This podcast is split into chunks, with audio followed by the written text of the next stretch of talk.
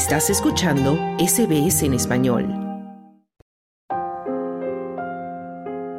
Algunos nietos restituidos, como Claudia Poblete, crecieron con la sensación de que algo no encajaba. Pero otros, como Guillermo Pérez Roisenblit, nunca tuvieron la más mínima sospecha o duda sobre su identidad, hasta que un día la verdad los buscó a ellos. A mí se me generan dudas el mismo día que me viene a ver una chica diciendo que existían muchas posibilidades de que yo fuese su hermano. Y esa chica llega hasta mí mediante dos llamados telefónicos anónimos que hicieron a la casa de las abuelas de Plaza de Mayo. Guillermo no había tenido la mejor experiencia con sus apropiadores, término que se usa usualmente en Argentina para referirse a quienes criaron como propios a hijos ajenos. En este caso, hijos de opositores capturados y torturados por las fuerzas militares durante la dictadura. Guillermo creció en una familia rota y tuvo una infancia intranquila que lo había marcado desde muy pequeño. Me crié ahí como hijo único de, padres que terminan divorciándose a mitad de mi infancia. Él era una persona sumamente violenta y lo que más recuerdo era estar todo el tiempo, en gran parte de mi infancia, escapándonos de una, de una ciudad, de un estado a otro, de una provincia a otro, para tratar de, de evitarlo, ¿no? A sus 21 años, una chica llamada Mariana lo buscó en su lugar de trabajo. La mujer le entregó un libro que las abuelas de Plaza de Mayo habían publicado que recolectaba los casos de más de 500 nietos desaparecidos durante la dictadura argentina. Esa chica era su hermana. Yo abro el libro y empiezo a buscar información de ella y me encuentro con una foto mía en blanco y negro. Es una foto mía en blanco y. Es como si yo hubiese viajado al pasado, me sacaba una foto y hoy estaba viendo esa foto que me saqué en el pasado y era el papá de Mariana. Entonces, ese mismo día me voy a la casa de las abuelas, eh, llamo por teléfono, pregunto cómo, cómo era posible, necesitaba que me expliquen. Me voy hasta la casa de las abuelas, me recibe, estaba Mariana, estaba mi abuela paterna, que yo no sabía que era mi abuela paterna, eh, argentina, Argentina se llamaba mi abuela paterna, que también bastante sorprendida cuando abrió la puerta, justo ella abre la puerta de la casa de las abuelas, así que fue un momento, un momento fuerte también. Es entonces cuando Guillermo comienza a conocer los horrores que vivieron sus padres y a reconstruir su historia, a partir de los relatos de su abuela y de personas que los conocieron. Nosotros somos secuestrados el 6 de octubre de 1978. Mi mamá cursaba el octavo mes de mi embarazo. La pareja, mi papá y mi mamá, ya tenían mi hermana, que tenía aproximadamente 15 meses eh, de edad. Eh, no sé cómo, todavía no, nos explicamos cómo consiguieron que a mi hermana la dejaran en la casa de unos familiares paternos, pero nosotros tres eh, desaparecemos. Como Guillermo y sus padres, fueron más de 30.000 personas las que desaparecieron en la dictadura argentina. La mayoría fueron llevados a lugares de detención clandestinos de las fuerzas militares. En este caso, a su madre, Patricia Roisenblit, la tuvieron secuestrada en la Escuela de Mecánica de la Armada ESMA de la Fuerza Aérea. Para Guillermo, una de las partes más difíciles de enfrentar la verdad fue conocer el relato del cautiverio de su madre en pleno embarazo. Había sido retenida por el hombre al que creció llamando papá, que trabajaba como personal de inteligencia de la Fuerza Aérea. Me confiesa que, sí, que él colaboraba en, mantenerla cautiva a, a mi mamá y a mi papá incluso cuando no había autoridades, durante los fines de semana, él le pasaba alimentos, una, una ración o dos de, de alimentos, como si fuese algo extraordinario. Al igual que Claudia, Guillermo se hizo un examen de ADN que le confirmó su identidad. Desde allí, todo en su vida cambió, desde su nombre hasta su religión, al descubrir que su madre era judía cuando él había sido criado como católico, que su padre era montonero, una organización guerrillera estudiantil y que estudiaba abogacía, carrera a la que él curiosamente también terminó dedicándose. Las similitudes con su padre, según le cuentan quienes lo conocieron, son muchas. El timbre de mi risa es idéntico al de mi papá, así que yo suelo decir que cada vez que me río mi papá se ríe conmigo.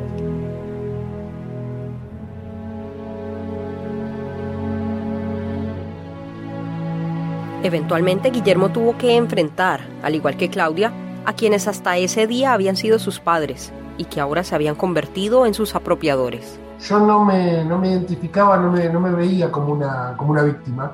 de ellos. Eh, de hecho, era al revés. Yo pensaba que a medida que podían llegar a estar eh, avanzando algún tipo de investigación judicial, ellos iban a ser víctimas de mi interés en acercarme a la casa de las abuelas. Yo sé que esto parece absolutamente descabellado, pero, pero la verdad es, eh, a, mí me, a mí me pasó de estar tratando de preservar a, mis victimarios y sentir que yo podía estar haciendo algo que, los perjudicara a ellos. Todos esos recuerdos ahora de repente sabiendo que, esas personas no lo eran, que a mí me privaron de, mis verdaderos padres, es una, es una desilusión inmensa, enorme muy, muy dolorosa. Tras más de 20 años de descubrir la verdad, ahora Guillermo ha construido una nueva vida y creado su propia familia. Empiezo a ver la vida de una manera absolutamente distinta, me empiezo a relacionar con mis hijos y en esa relación que tengo con ellos trato de, sanar, de curar la, ausencia de una relación con mis padres. Me imagino todo el tiempo cómo hubiese sido mi papá con, con nosotros.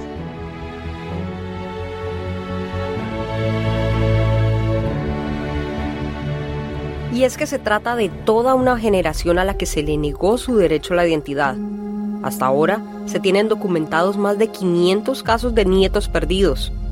De ellos, son más de 130 los nietos, como Guillermo y Claudia, que han sido restituidos.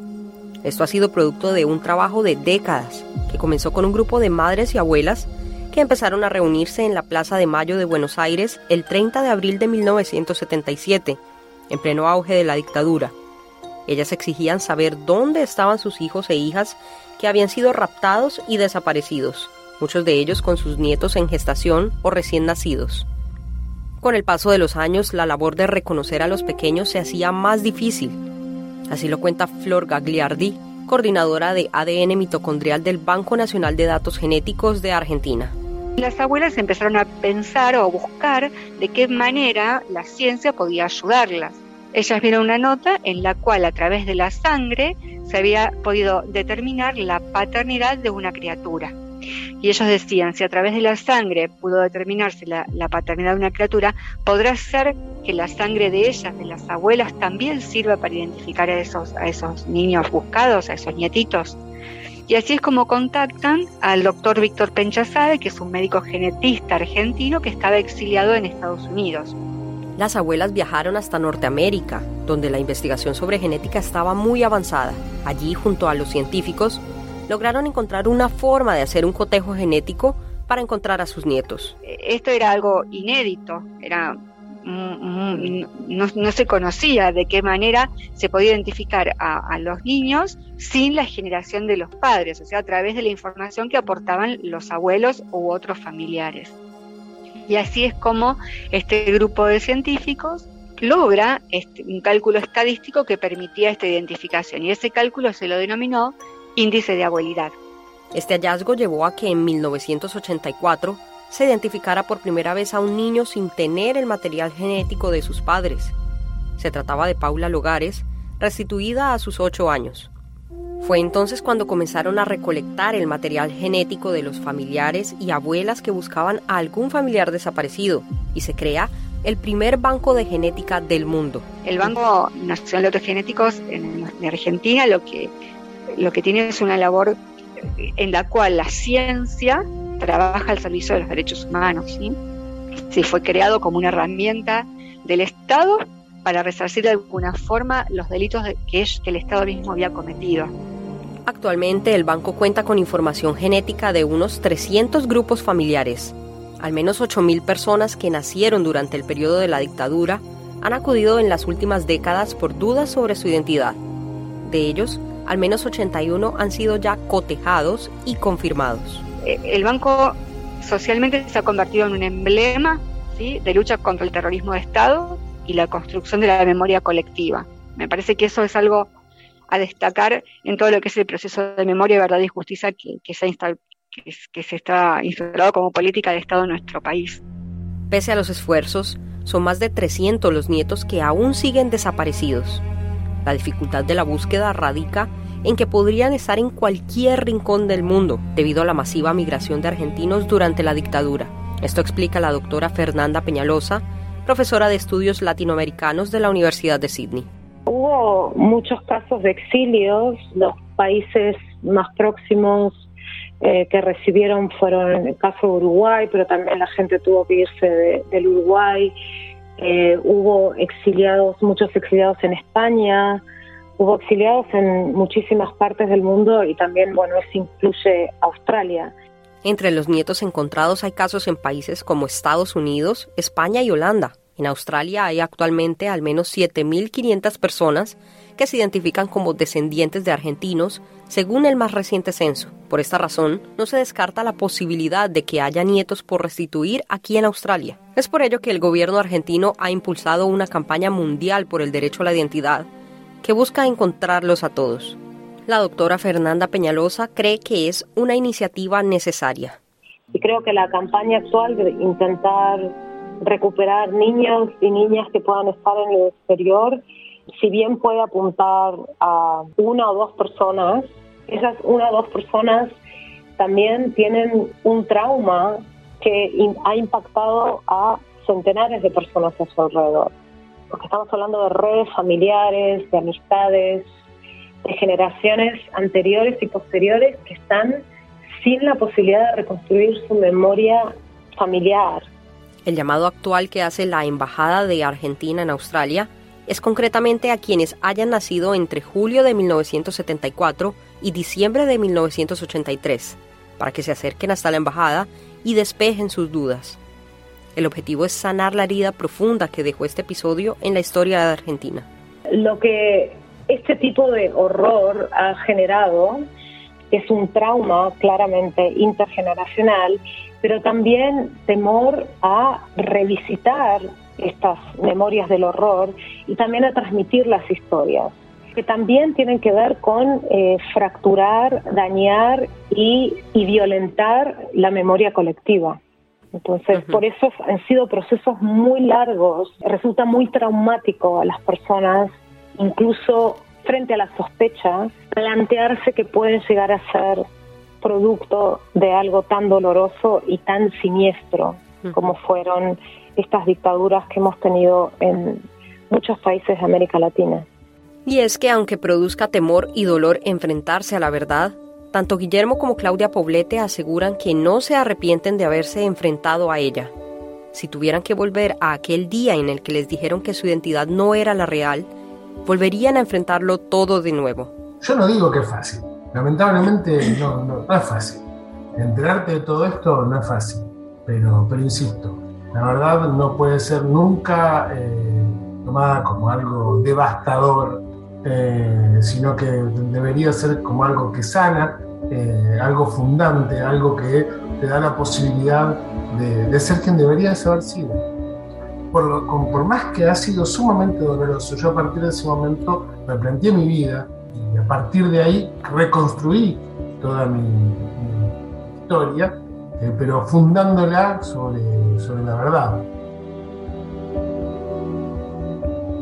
A mí me ha traído, primero, una, una, gran sensación de alivio. O sea, para mí ver los carteles de las campañas de abuelas hoy en día y, decir, bueno, yo ya sé quién soy, digamos, es algo que, que me da una, una gran tranquilidad. Y poder esto, ver a mis hijos crecer con, con sus verdaderos nombres, sabiendo quiénes son sus abuelos, teniendo a su, a bisabuela para, para que les cuente la historia y con esa certeza eh, pienso que si yo no, hubiera hecho el camino, si no me hubiera enterado, eh, ellos también estarían siendo víctimas de, esto mismo que pasó, digamos, porque también estarían creciendo pensando que, su origen es diferente al que en realidad es, pues se abre todo y lo que se abre es, algo mucho más amplio y, y con mucho más colores, ¿no? Entonces yo creo que sí, que sí que vale la pena. Vale la pena por nosotros mismos por las familias que esperan, porque obviamente hay personas que, están esperando y, tienen derecho a saber a dónde están sus familiares, ¿no? Dónde están, qué hicieron con ellos, saber que están bien, que están vivos. Estamos buscando personas vivas, ¿viste? Y, todavía hay abuelas esperándolos y, hermanos, familia, que personas que tienen que tienen realmente un derecho a saber qué pasó con, sus, con sus nietos, con sus hijos, con sus hermanos. Estás escuchando SBS en español. mientras haya una persona con su identidad cambiada en esta generación, es como que toda la generación tiene su, identidad en duda. Es, es una herida. Soy Claudia Victoria Laxi. Yo fui restituida en el año 2000, en febrero, o sea, cuando yo tenía 21 años. Hasta ese febrero, Claudia había crecido creyendo que se llamaba Mercedes. Era Mercedita Landa, eh, la hija de, Mercedes y Seferino. Vivíamos en un departamento en, acá en la ciudad de Buenos Aires, en el barrio Belgrano. Me mandaban a un colegio religioso de monjas, de ahí del mismo barrio. La única cosa que yo notaba rara, digamos, en, esa familia la que formaba era que, que estas personas que yo pensaba que eran mis papás eran viejos con respecto a mí, con respecto a los padres de mis amigos y mis amigas. Había gente que me decía si eran mis abuelos, Era, era como raro. Cuando Claudia cuestionaba a los que en ese entonces llamaba padres, ellos se ofendían y evadían sus preguntas. Creció en una familia relativamente tranquila, aunque en el fondo sabía que algo no encajaba. Ellos eran como muy celosos, o sea, yo no podía ir a ningún lado, no me dejaban mucho ir a la casa de mis amigas, todo un control, digamos. Yo de, chica lo vivía así, de más grande, de adolescente, me empecé a dar cuenta que era bastante ese control, digamos. O sea, me llevaban y me traían a todos lados, no andaba sola. No había fotos mías de, muy chiquita, había fotos, por supuesto, a partir de los ocho meses, no había fotos del embarazo de, mi supuesta madre, todas esas cosas que uno las ve y, sabe que son raras, pero bueno, yo no había podido poner la mirada verdaderamente e indagar, ¿no? En ese mundo en el que Claudia creció, la historia era narrada de una forma muy particular. Que los terroristas eran malos, que perseguían a los militares y que la madre de Plaza de Mayo eran las madres de esos terroristas y buscaban perseguir a los militares porque los militares habían eh, tomado el poder para, para como limpiar el país de, todo ese terrorismo. Esa era como la historia que yo conocía y la verdad que no, no la cuestionaba, ¿no? Era, era como había sido criada. Esta época a la que Claudia se refiere es lo que se denominó como el proceso de reorganización nacional, o en otras palabras, la última dictadura militar argentina, que se desarrolló entre 1976 y 1983. La doctora Fernanda Peñalosa, profesora de estudios latinoamericanos de la Universidad de Sydney, lo resume así. En general, la periodización de la dictadura se establece a partir de la sublevación militar que derroca a la presidenta María Estela Martínez de Perón y esto ocurre con la dictadura encabezada por comandantes de las tres armas de las Fuerzas Armadas de Argentina. El más conocido es Jorge Rafael Videla.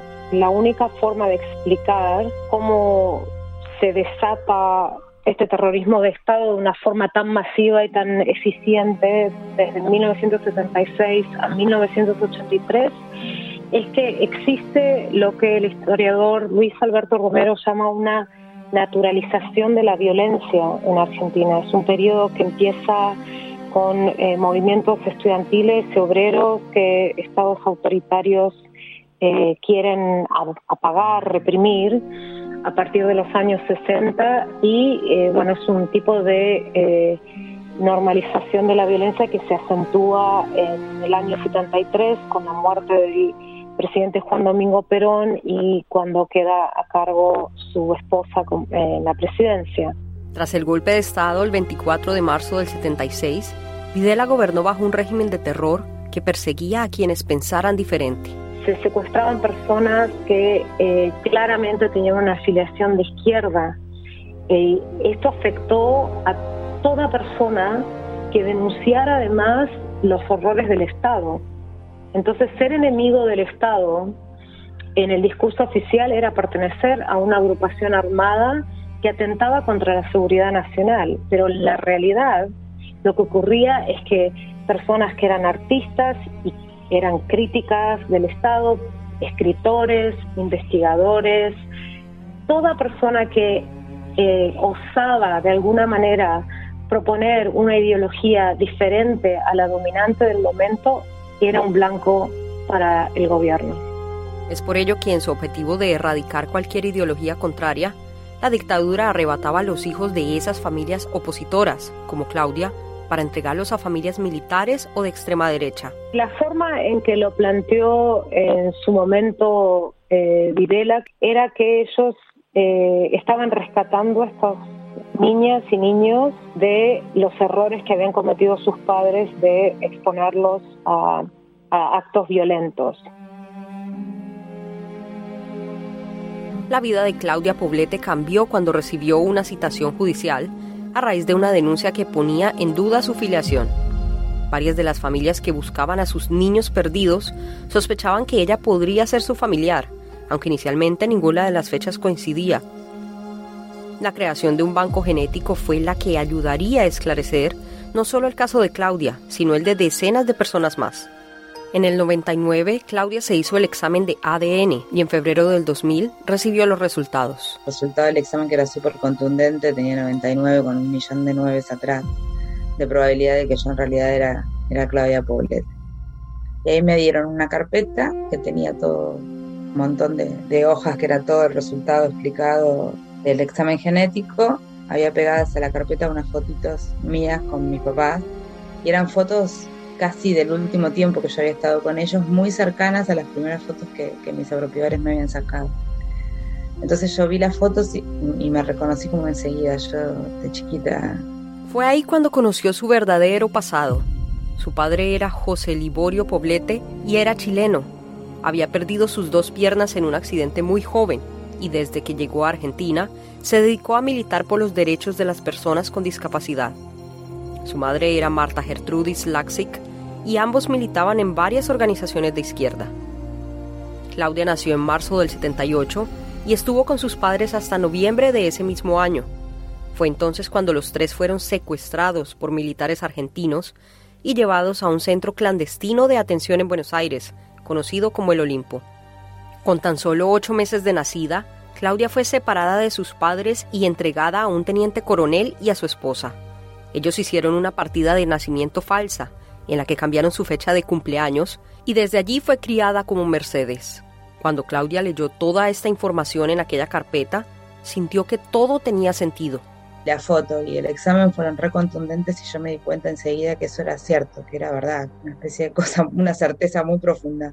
Y si bien en ese momento fue un shock terrible porque venía como muy preparada para no crearme nada y me di cuenta que era cierto, también hubo como un cierto alivio, ¿no? Vi las fotos de mis padres, qué yo, yo me, di cuenta enseguida que era parecida a ellos, que era muy, muy obviamente cierto, más allá de la, de la validación científica que me daba el examen. Entonces ahí fue como que el mundo se me hubiera estrellado en un montón de partes, porque claro, no, de golpe darte cuenta de que todo lo que pensabas que era verdad, en realidad era mentira, y que personas en las que habías confiado te, estaban, te habían mentido y habían sostenido durante todos esos años esa, esa historia que no era cierta, y por otro lado darte cuenta que todo eso que pensabas que mentira, que eran como los malos de la película, ¿no? Los terroristas, la madre de Plaza Mayor, en realidad tenían razón.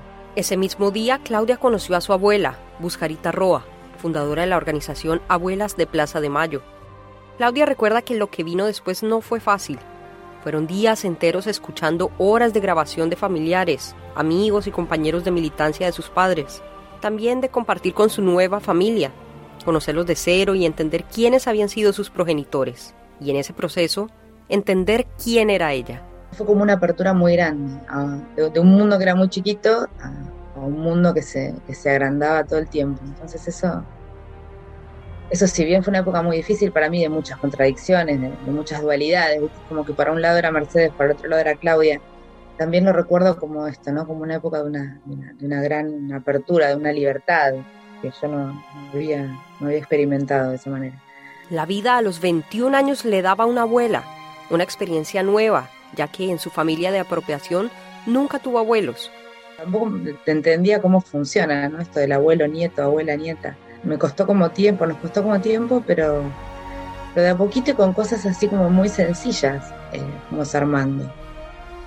Ir a visitarla, ir a tomar mate, empezar a charlar algunas cosas, de ella empezar a contarme cosas de su historia, más allá de la historia puntual como abuela de Plaza de Mayo, de su vida pero de a poquito fuimos encontrando cosas, qué sé yo, a ella le gusta cocinar, entonces me preparaba la comida que a mí me gustaba cuando yo iba, me esperaba, me regalaba pequeñas cosas, libros, poesía. Pero la creación de un nuevo vínculo significó también la ruptura de otro. Los que hasta ese entonces ella creía sus padres fueron detenidos por la justicia. Ellos siempre justificaron su accionar. La única explicación que daban era esa, que ellos no habían podido tener hijos, mi apropiadora había estado enferma ese año, había tenido cáncer de mama, su deseo había sido siempre tener un bebé, entonces él dice, bueno, me ofrecieron este bebé que no sabía yo quién era, de dónde venía, y estaba como abandonado, entonces en un, ellos lo revisten a esto como de un acto de compasión, nos quedamos con vos, digamos, para cuidarte, qué sé yo. Y en ese momento, durante muchos años, yo creí que esto era cierto, digamos. si bien me daba cuenta que habían obrado mal, eso también me di cuenta, eh, muy, como muy intelectualmente, ¿no? no desde los sentimientos. Yo los quería a ellos y me costó un montón romper ese vínculo con ellos, ya, lo, sostuve durante mucho tiempo, pero me daba cuenta de que habían hecho algo mal, que era injustificable. O sea, una cosa, o sea, dos personas adultas de casi 50 años en el momento en el que me recibieron a mí, eh, no podían no darse cuenta de que lo que estaban haciendo tenía, tenía fallas morales, digamos, por decirlo de alguna manera. O sea, quedarse con un bebé de la nada, anotarlo como si fuera propio, yo me daba cuenta que era injustificable. Claudia hoy ha hecho un proceso de sanación. Ha enfrentado su pasado con la ayuda de su nueva familia y se ha convertido en madre. Dice que se siente tranquila de que sus hijos conozcan su verdadera identidad.